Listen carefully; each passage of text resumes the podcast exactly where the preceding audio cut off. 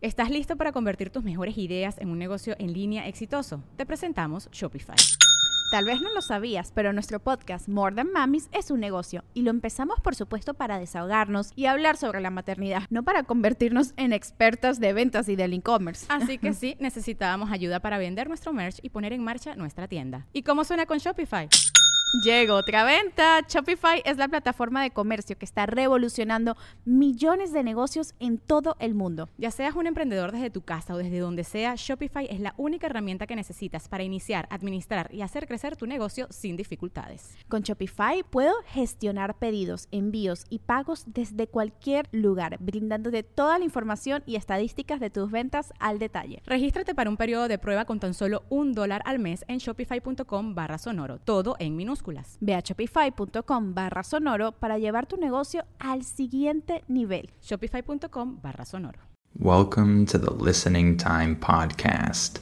Hey, everybody, this is Connor, and you're listening to episode 55 of the Listening Time Podcast. I hope you're all doing well, and I hope you appreciate the fact that I've switched back to weekly episodes. So I'm going to try to record an episode every week and upload one every week. And hopefully, this will be a good rhythm that I can maintain. And hopefully, this will be more helpful for you. I think when you have a new episode every week, it's easier to remember to listen to the Listening Time podcast every Monday or every Tuesday or whenever you listen to it and it's just something that can fit into your routine more easily if it's more regular. So I'm happy to release weekly episodes again. Uh, remember to become a listening time member at patreon.com slash listening time if you want my specialized listening and pronunciation training okay so if you still have trouble understanding native speakers and it's really hard for you to understand them when they speak fast, uh, you'll definitely want my training because this is where I teach you uh, how to identify the different sounds that are hard to understand in English. And we practice with all of these elements in each of my seminars. And if you become a listening time family member, you have access to my advanced podcast episodes. In these episodes, I speak at normal speed, so you get to practice with real English spoken fast. But of course, you have the transcript available to help you understand what I'm saying. So if you want to reach an advanced level with your listening, then you'll definitely want to become a listening time member, super member, or family member to get my training and to get my advanced podcast episodes. All right, so in today's episode, we're going to talk about restaurants. So I love this topic. Uh, so I'm happy to talk about it today. And make sure to listen until the end of the episode because I'm going to teach you some useful words and phrases at the end. Some words and phrases related to restaurants that might be helpful for you if you go to restaurants in the US. Okay? Also, remember that you have the transcript available for this episode in the episode description. Just go down below this episode and click on that link if you need it. And that's also where you can sign up to become a member. The link is below this episode in the episode description. And of course, remember to share this podcast with anyone else who might find it useful and help this podcast grow. All right, let's get started. Are your ears ready? You know what time it is. It's listening time.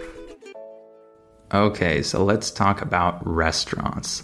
So, first of all, I want to talk about my relationship with restaurants because uh, going to restaurants is one of my favorite hobbies. I know it sounds like a weird hobby to have, but I consider it my hobby because uh, my wife and I try to do this every week. We try to go to restaurants and we actually uh, dedicate time and money to this.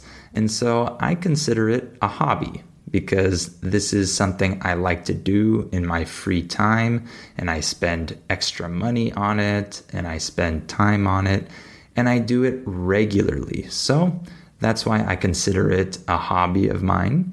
Uh, so in the past, I went to restaurants like maybe three times a week, uh, twice for dinner and once for breakfast. I haven't done that recently, but uh, I might start doing it again once I move back to my old city. Uh, I mentioned in the last episode that I'm moving again.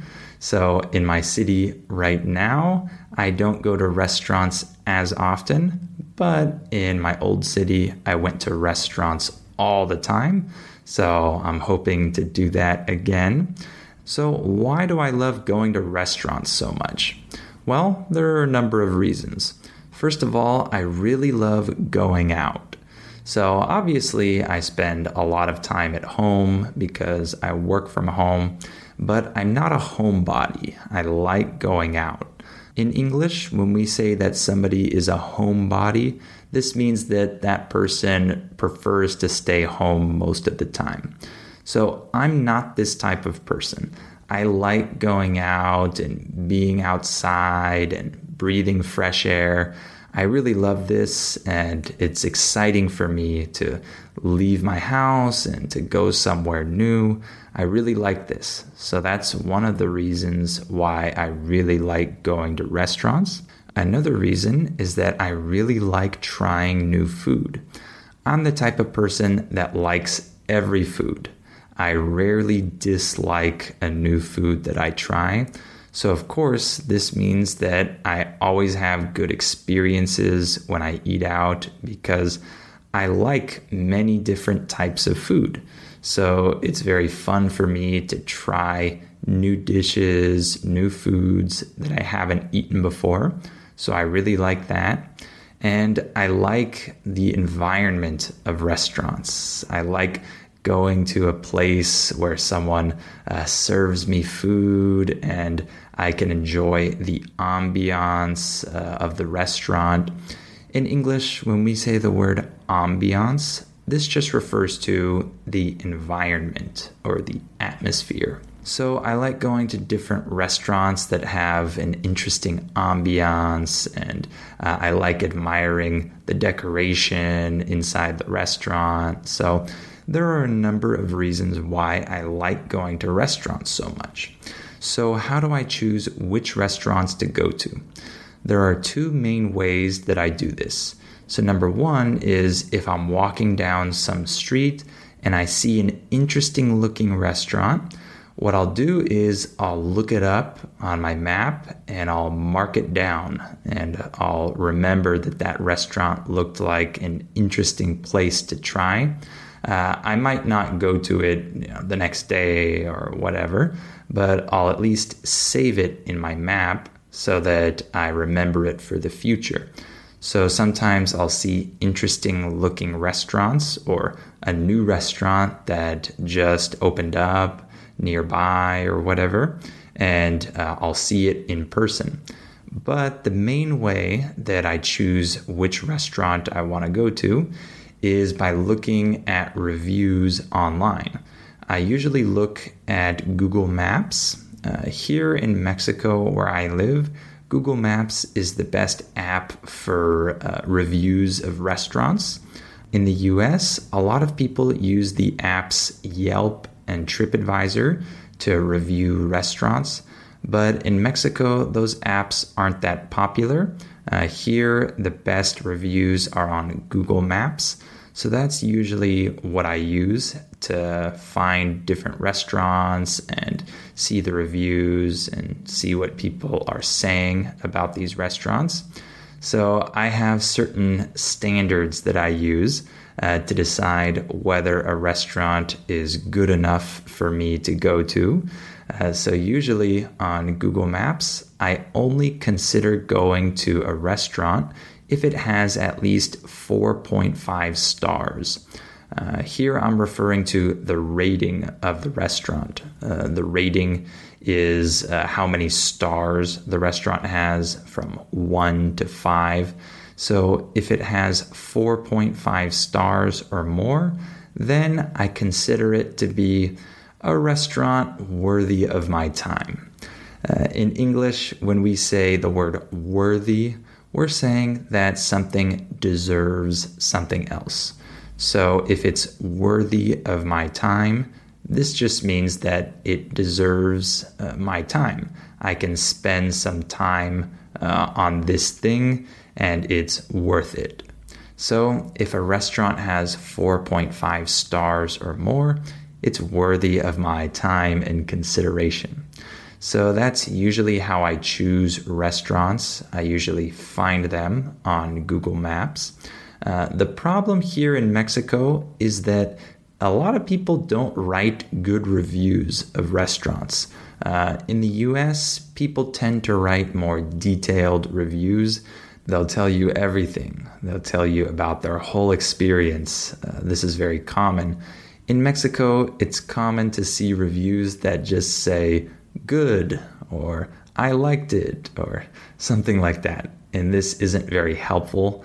So I have to read a lot of different reviews just to find more detailed ones that can give me a better idea of what the restaurant is like. So I usually use Google Maps and look at the reviews, but I have to read a lot of reviews before I'm convinced. All right, so now let me talk a little bit about fine dining. So in English, the phrase fine dining refers to uh, restaurants that are very upscale. Uh, and the word upscale means expensive and luxurious.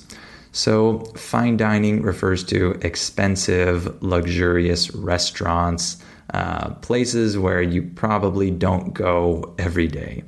So, I've only been to a couple restaurants that could be considered fine dining. Uh, I've been to a couple of these types of restaurants in Mexico, and my experience was really awesome in these places. It's not like in a normal restaurant because in these places, you know that everything on the menu is good. You know that there are no wrong choices. And I love that because oftentimes I go to a new restaurant and when I look at the menu, I'm confused about what to order because I see some dishes that I'm more familiar with and I know that I'll probably like them. But then I see some other dishes offered that are new to me and I've never seen them before, but they sound interesting. But I don't know what to order because maybe those other dishes aren't as good as the dishes that I already know. So I sometimes have this dilemma when I go to restaurants. In English, the word dilemma just refers to some problem where you don't know what decision to make. Uh, so when I go to fine dining restaurants, when I go to fancy restaurants, I know that everything is good and I know that I won't be disappointed no matter what I choose. So I like that. And of course, I really like the ambiance in these types of restaurants because uh, everything is beautiful. And uh, I remember one of the places that I've been to uh, that would be considered fine dining. They have this really beautiful garden with uh, amazing sculptures and uh, all kinds of things like that. And it's a whole experience when you go there. You don't just go there for the food, you also walk around the garden and take a look at all the interesting things they have there. And it's really a great experience overall. However, I've never been to a restaurant that had any Michelin stars, though. Uh, if you don't know what a Michelin star is, uh, this is the most famous rating of fine dining and good restaurants in the world. So, this is based on a three star system. So if you have one Michelin star, that's already really, really good. That's already saying like you're uh, an amazing restaurant and uh, there are so many good dishes and you're an amazing chef. So most people are honored to just have one Michelin star. In English, when we say that you're honored, this just means that you feel really good about something, you really appreciate something uh, because it's a very high distinction or something. So most people feel really honored to just have one Michelin star, but some restaurants have two Michelin stars or even three Michelin stars. Restaurants that have three stars uh, are considered some of the best restaurants in the whole world. Uh, there aren't many restaurants that have this rating.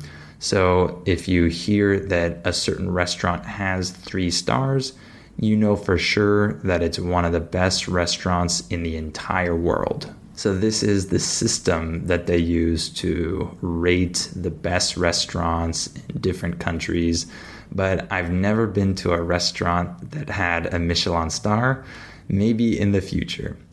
Lastly, let's just talk a little bit about tipping. So, in the US, we have an extreme tipping culture. Okay, what I mean by that is uh, people view tipping at restaurants as almost mandatory. It's not something you have the choice of whether or not to do everyone tips. Okay. It's not a law, but it's almost a law. So when I was growing up, uh, we used to tip 15% at restaurants, and that was the normal tip. Nowadays, uh, it's become more like 18%. So now in many restaurants, they actually expect 18%, not 15%. For me, this seems really high. I think that 15% is more than enough. So it's a little hard for people to go to a restaurant and pay a lot of money for their food and then also pay an extra 18%. It's a lot of money. So I think this discourages people from going to restaurants if they don't have a lot of money.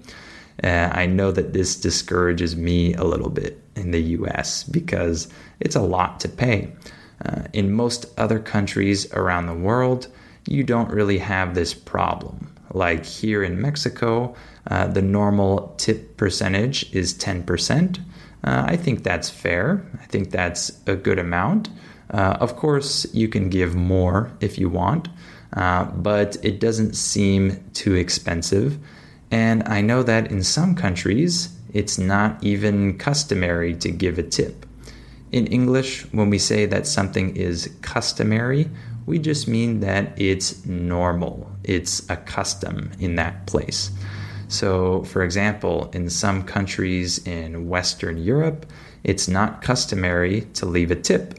So, I remember being in Spain and in Portugal, and it wasn't normal to leave any money after you finish eating. And I thought that was a little strange.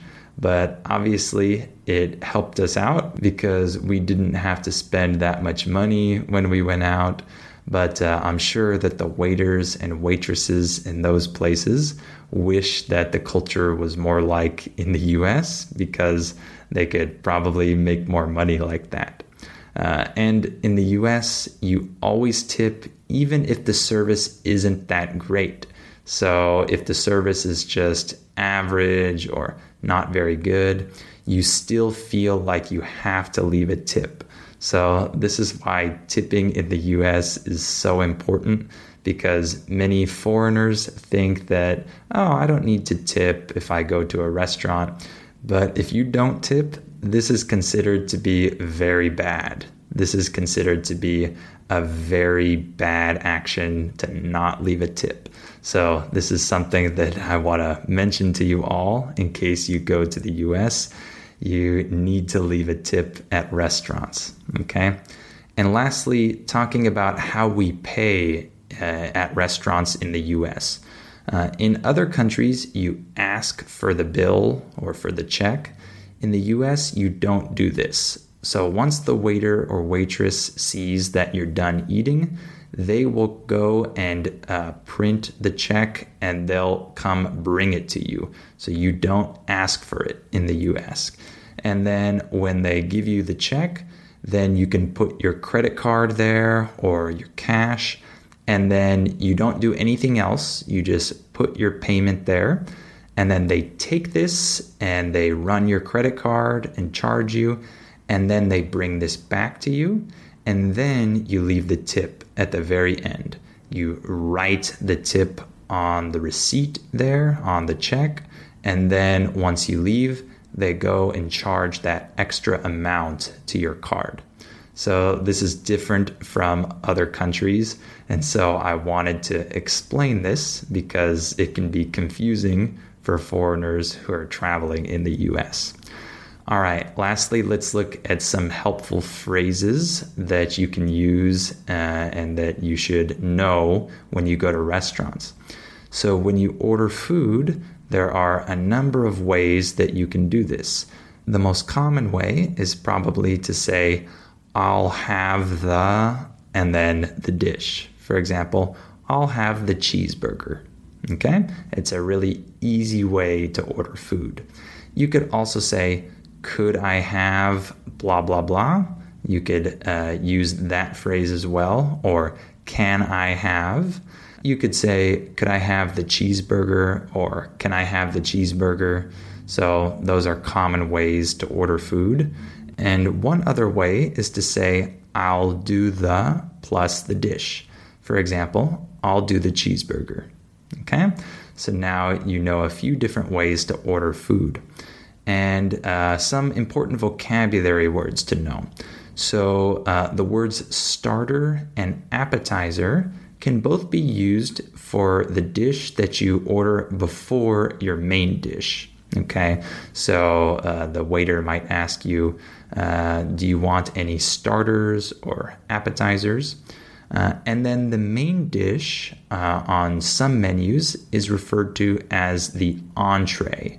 So if you go to a, a more expensive restaurant, it's likely that instead of main dish, you'll see the word entree uh, on the menu. And this just refers to uh, the main dish, right? The main course. Okay, so that's a word that most people aren't familiar with if they're not an English speaker. And so that's a good one to know. Um, also, the word side. So, for example, uh, I want a side of fries or a side of mashed potatoes. This refers to a side dish that isn't your main dish. We call this a side. Okay. Also, separate checks. When you want to split the bill between two different people, you can say, uh, we need separate checks. So they'll charge one person a certain amount, and then they'll charge the other person a different amount, depending on what you order. And lastly, the word gratuity. The word gratuity is a fancy way of saying tip. So a gratuity is a tip. All right, we'll stop there for today. I hope this episode was helpful for you. Remember to become a listening time member to receive my personalized training, and remember to become a listening time family member if you want my advanced podcast episodes. And the transcript is below this episode in the episode description, and there you'll also find the link to become a member as well. And remember that I'm doing weekly podcasts now, so make sure to come back next week, okay? Thank you for listening to this episode, and I'll talk to you on the next episode of Listening Time.